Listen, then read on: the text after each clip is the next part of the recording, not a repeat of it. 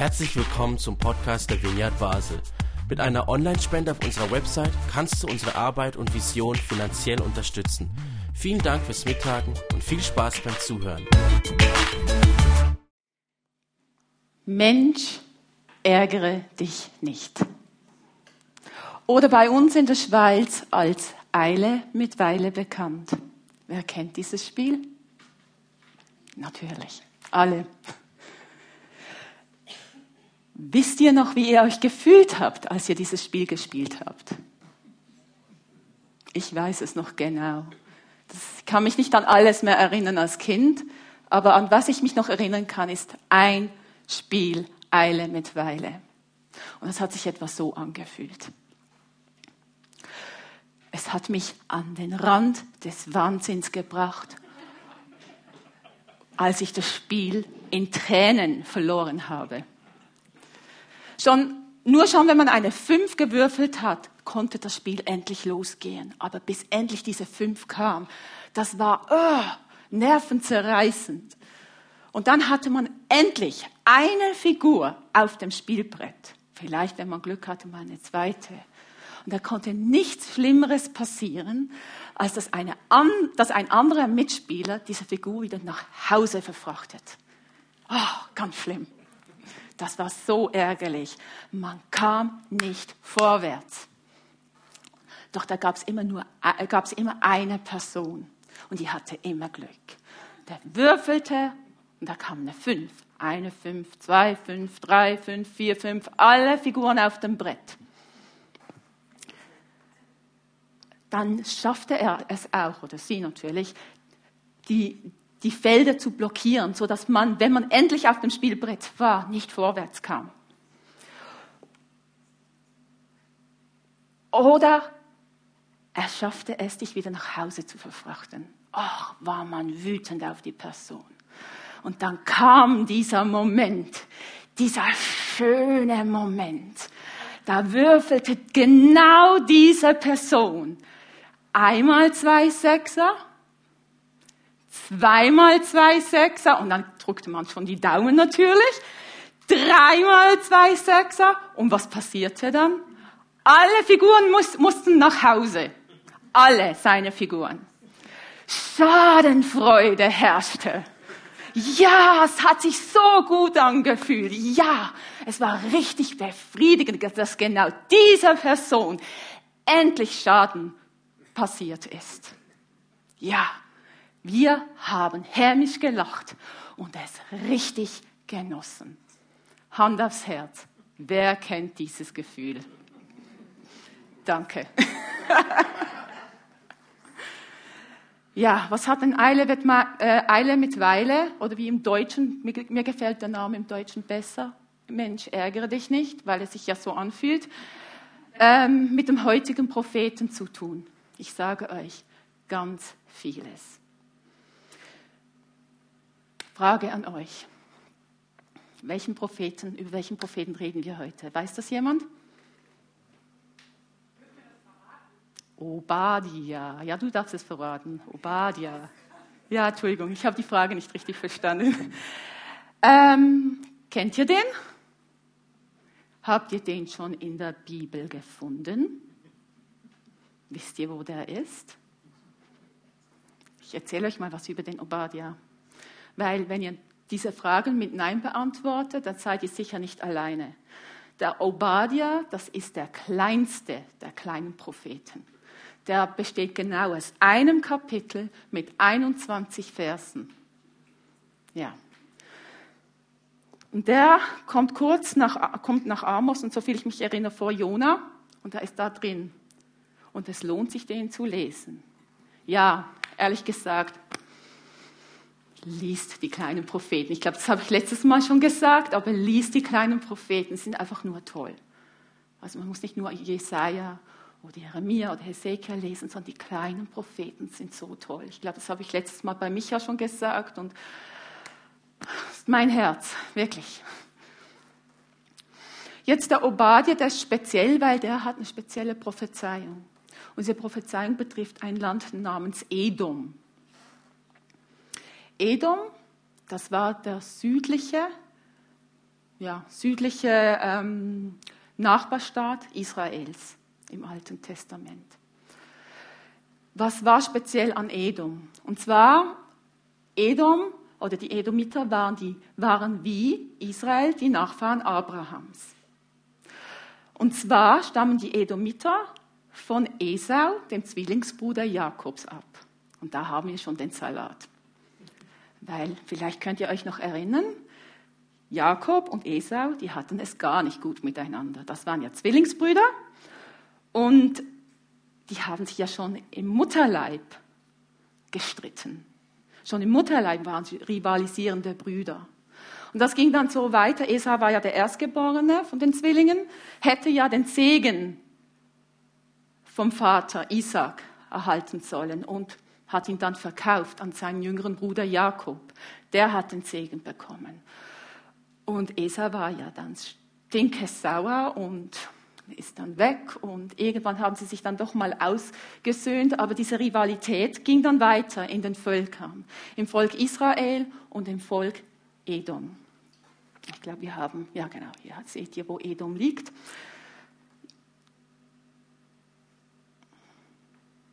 Ja, und Jakob wurde, also Jakob wurde ja das auserwählte Volk Gottes Israel und Edom bekam das Land hier unten. Wir lesen im Alten Testament, dass Israel Edom nicht verabscheuen soll, da es ja sein Bruder ist. Und wenn wir immer wieder über Edom lesen, kommt immer diese Rivalität zwischen den zwei Brüdern vor. Und, es, und Edom wird auch immer euer Brudervolk genannt. Interessant an Edom ist auch, dass geboten wurde, dass ab der dritten Generation, dass die Edomiter auch teilhaben durften am Lobpreis Gottes. Das konnte nicht jedes Volk oder durfte nicht jedes Volk, aber Edom wurde doch anders behandelt gemäß Gesetz. Die Bruderschaft dieser zwei Völker wird oft betont, wie ich gesagt habe, auch im Buch Obadiah. Da ist das Hauptthema die Bruderschaft Esau und Jakob und ihre Rivalität.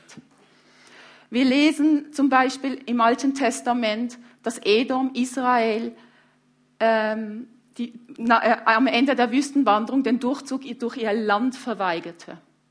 Sie haben gesagt, nee, hier dürft ihr nicht durch. Später aber besiegte zum Beispiel König Saul und auch König David ähm, das Land Edom. Später konnte sie sich dann wieder befreien und in dieser Befreiungsphase oder auch danach war Edom sehr brutal mit Juda, dem Südreich, das zu dieser Zeit existierte. Also da war immer diese Rivalität zwischen zwei, diesen zwei Völkern. Ging dann so weiter, dass ähm, Edom Nebukadnezar vorgeschlagen hat, Jerusalem zu äh, zerstören. Und später wurde ja Edom Idumäer genannt. Also Herodes der Große war ein Idumäer. Also wir haben immer wieder diese Rivalität zwischen den Juden und Edom oder die Idumäer. Ja, die Edomiter, als sie in Juda einfielen, schlugen sie die Juden. Brutal. In gewissen Propheten heißt es, mit dem Schwert drangen sie ein und haben sie mit dem Schwert geschlagen. Und sie nahmen Gefangene mit. Es war keine gute Beziehung zwischen diesen Brudervölkern.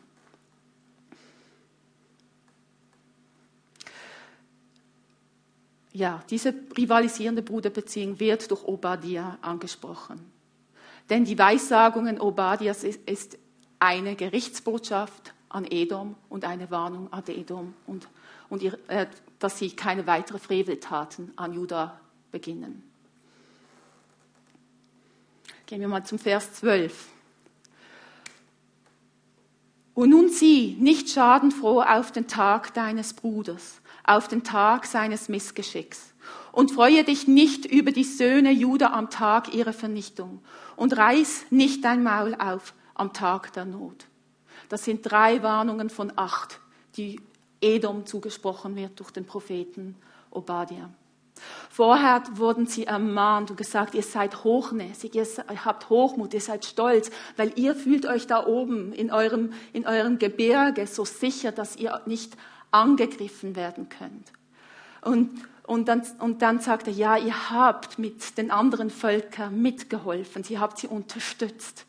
Und dann kommen diese Warnungen in Vers 12 und 13. Und wie gesagt, eine davon ist, seid nicht schadenfroh auf den Tag deines Bruders und den Tag seines Missgeschicks.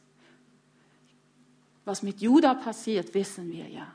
Aber hier geht es nicht um Judah, sondern hier geht es um Edom, dass sie sich nicht, nicht Freude über den Schaden in Judah, ihrem Brudervolk, ähm, haben.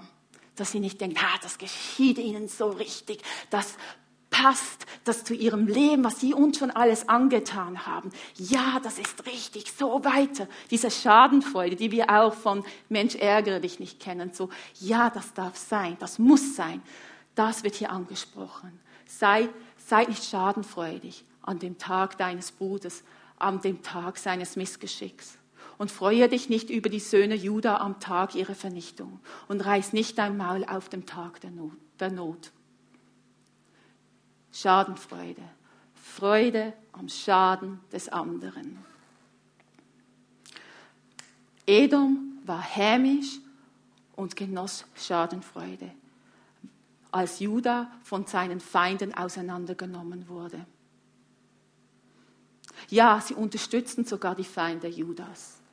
Edom war stolz, hochmütig und fühlte sich selbstsicher.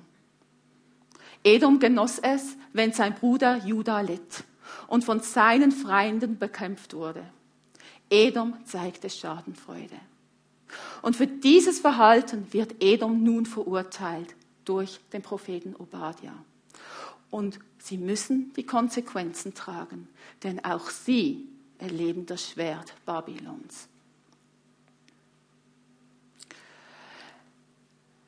Mich hat die Geschichte oder die Beziehung zwischen Edom und Juda, Schrägstrich Israel, an eine andere Beziehung zwischen zwei Brudervölkern im Neuen Testament erinnert. Und wenn wir Altes Testament anschauen, dann ist es immer wichtig, dass wir es in Bezug oder durch die Linse des, Al äh, des Neuen Testaments anschauen, vor allem durch Jesus. Und diese Bruderbeziehung, an die ich gedacht habe, ist die zwischen den Samaritern und den Juden. Da gibt es eine Geschichte in Lukas Evangelium 9, die lese ich euch mal vor. Als die Zeit näher kam, dass Jesus wieder zu Gott zurückkehren sollte, brach er fest entschlossen nach Jerusalem auf. Unterwegs schickte er Boten voraus. Diesen kamen in ein Dorf in Samarien und wollten dort für eine Unterkunft sorgen. Aber weil Jesus auf dem Weg nach Jerusalem war, weigerten sich die Bewohner, ihn aufzunehmen. Jetzt kommt's. Als seine Jünger Jakobus und Johannes das hörten, sagten sie, Herr, das brauchst du dir doch nicht gefallen zu lassen. Sollen wir befehlen, dass Feuer vom Himmel fällt und sie vernichtet, so wie es damals bei Elia war? Jesus drehte sich ihnen um und wies sie scharf zurecht. Dann gingen sie in ein anderes Dorf. Die Samariter waren nicht besonders beliebt bei den Juden zur Zeit Jesu. Genauso wie Edom Israel Juda nicht geliebt hat. Normalerweise hätte ein Jude auf dem Weg nach Jerusalem Samarien gemieden und hätte es umwandert, obwohl es mehr Zeit gebraucht hat. Jesus hingegen ging mit seinen Jüngern direkt durch das Land Samarien.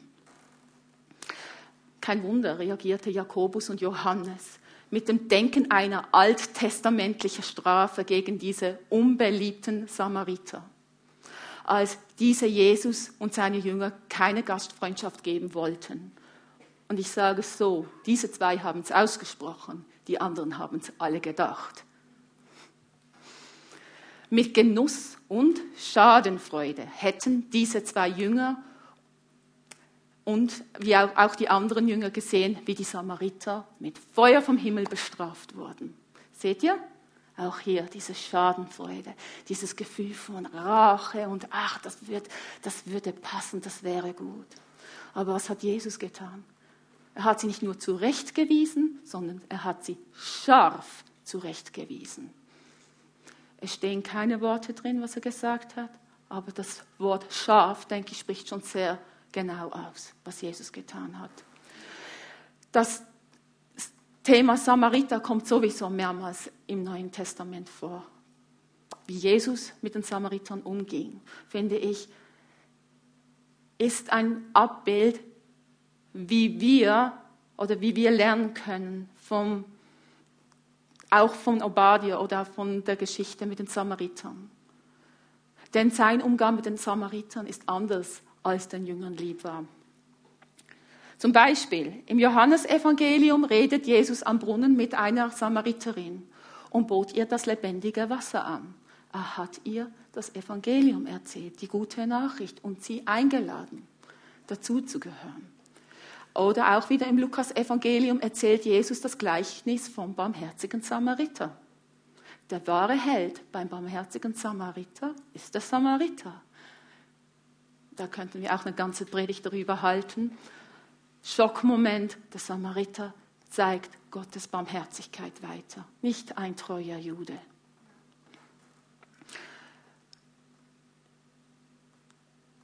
Ich behaupte, gäbe es einen Propheten, der die Beziehung zwischen den damaligen Juden und Samaritern ansprach, hätte diese sich ähnlich wie Obadiah angehört. Nur dieses Mal wäre Israel gesagt worden, keine Schadenfreuden am Schaden Samarias zu zeigen. So wie Edom gesagt wurde, habt keine Schadenfreude, kein Hochmut, kein Stolz, kein hämisches Lachen am an dem, was Juda passiert. Als Schüler Jesus, die wir uns hier alle so nennen, lernen wir von unserem Lehrer. Er ließ es nicht zu, dass die Jünger Freude am Schaden der Samariter hatten. Er redete mit den Samaritern und lud sie ein, ihn als den versprochenen Messias anzunehmen. Als ich Obadiah vorbereitet habe, ist das, dieses Thema Schadenfreude extrem mir entgegengesprungen. Und dachte ich, ja, wie redet man in einer Predigt über Schadenfreude? Und was mich angesprochen hat, was mich oft anspricht bei den Propheten, ist das Herz Gottes. Weil durch die Propheten sehen wir Gottes Herz ausgepackt. Und auch in Obadiah ist Gottes Herz offenbart, weil er sagt den Edomitern, habt kein Schadenfreude. Seid nicht hämisch, lacht nicht, wünscht den Juden nicht das Schlimmste und seid nicht ein Teil davon. Sozusagen diese Rachegelüste. Und das in nur 21 Versen sagt Gott, das ist nicht wie ich es möchte. Und wenn wir durch die Linsen des Neuen Testamentes anschauen, sehen wir ganz klar, dass Gottesdenken oder Kingdom-Denken, wie ich so schön sage, oder Königreich-Denken anders ist.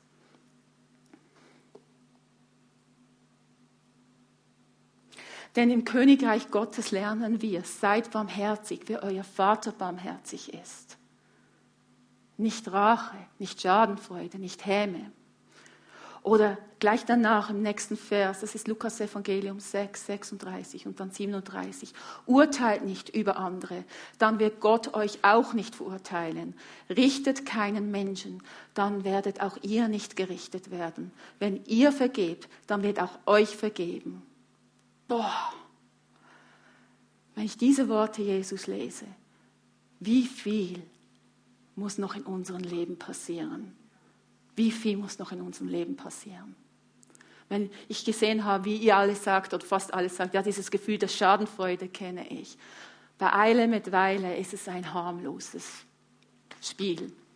Aber wie oft haben wir das Gefühl, wenn unser Nachbar, den vielleicht letztes Mal frech zu uns war und äh, ihm etwas passiert, wie oft kommt das Gefühl hoch? Genau wie den Edomitern. Das ist doch menschlich. Diese Gefühle sind doch menschlich. Aber das Herz Gottes zeigt mir, das ist nicht so, wie ich gern das im Königreich habe. Im Königreich, da funktioniert es anders. Da vergeben wir, da urteilen wir nicht, da sind wir barmherzig. Und das ist so wichtig. Und das sehe ich in einem kleinen Buch wie den Obadiah. Das Zweite, das, das mir klar wurde im Buch Obadiah ist, die Bibel ist wie ein Spiegel. Nachdem ich Gottes Herz begegne, wie er tickt, was er sich wünscht, muss ich mich in einem Spiegel betrachten. Und was sehe ich da? Sehe ich, dass das Denken Gottes ein Teil von mir geworden ist? Oder sehe ich immer noch diese Rachengelüste? Sehe ich immer noch diese Schadenfreude in meinem Leben? Leider muss ich es oft mit Ja beantworten. Ja, ich bin Mensch.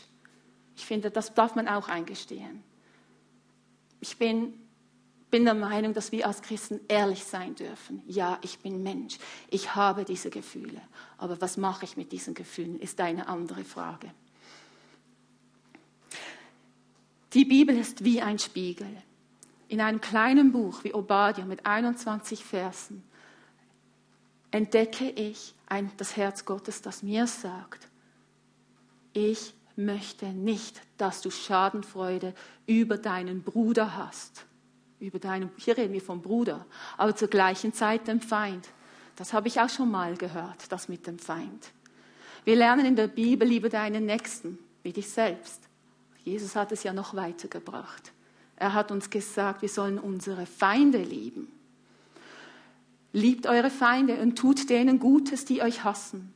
Bittet Gott um seinen Segen für die Menschen, die euch Böses tun. Und betet für alle, die euch beleidigen. Das sind nur ein paar Verse in der Bibel. Da, ich hätte da ganz viele Verse im Neuen Testament raussuchen können, um einfach diesen Punkt zu machen. Gottes Denken, Gottes Herz ist anders als das, als das menschliche Denken. Und wenn wir Jünger Gottes sind oder Jünger Jesu, dann ist er unser Vorbild. Und sein Denken, das Königreich-Denken, sagt mir, ich soll meine Feinde lieben. Nicht einfach. Ich soll meine Nächsten lieben. Auch nicht immer einfach. Ich soll barmherzig sein. Nicht einfach. Ich bin ehrlich. Ich bin Mensch. Ich darf, ich darf das sagen, ich bin dankbar, dass Gott auch mit mir barmherzig ist und dass er auch mich liebt, auch wenn ich mich als sein Feind ab und zu be, äh, benehme. Aber der Spiegel ist da zum Reflektieren. Was ich schön finde an diesem Vers, das, den ich vorher gelesen habe, heißt es, betet für alle, die euch beleidigen. Vielleicht ist da ein bisschen ein Schlüssel drin dass wenn wir nicht lieben können, anfangen zu beten für diese Leute. Dann hat man vielleicht bekommt man mehr von Gottes Herz für diese Menschen. Ja, auch im Obadiah gibt es einen schönen Versen. Die Rettung findet sich auf dem Berg Zion. Der Berg Zion. Dort findet sich Rettung. Und das ist eine ganze theologische Auseinandersetzung wieder, aber die Rettung existiert. Und ich als Christ heute kann sagen, die Rettung existiert dort, wo Jesus ist, weil er unsere Orientierung ist, weil er meine Orientierung ist. Und ich mich versuche täglich im Spiegelbild Gottes, in dem Spiegel, den mir Gott davor hält, anzuschauen und sagen, bin ich dort, wo Gottes Herz ist oder nicht? Ja, das wäre ein kleiner Propheten wie der Obadiah der mich das lehrt.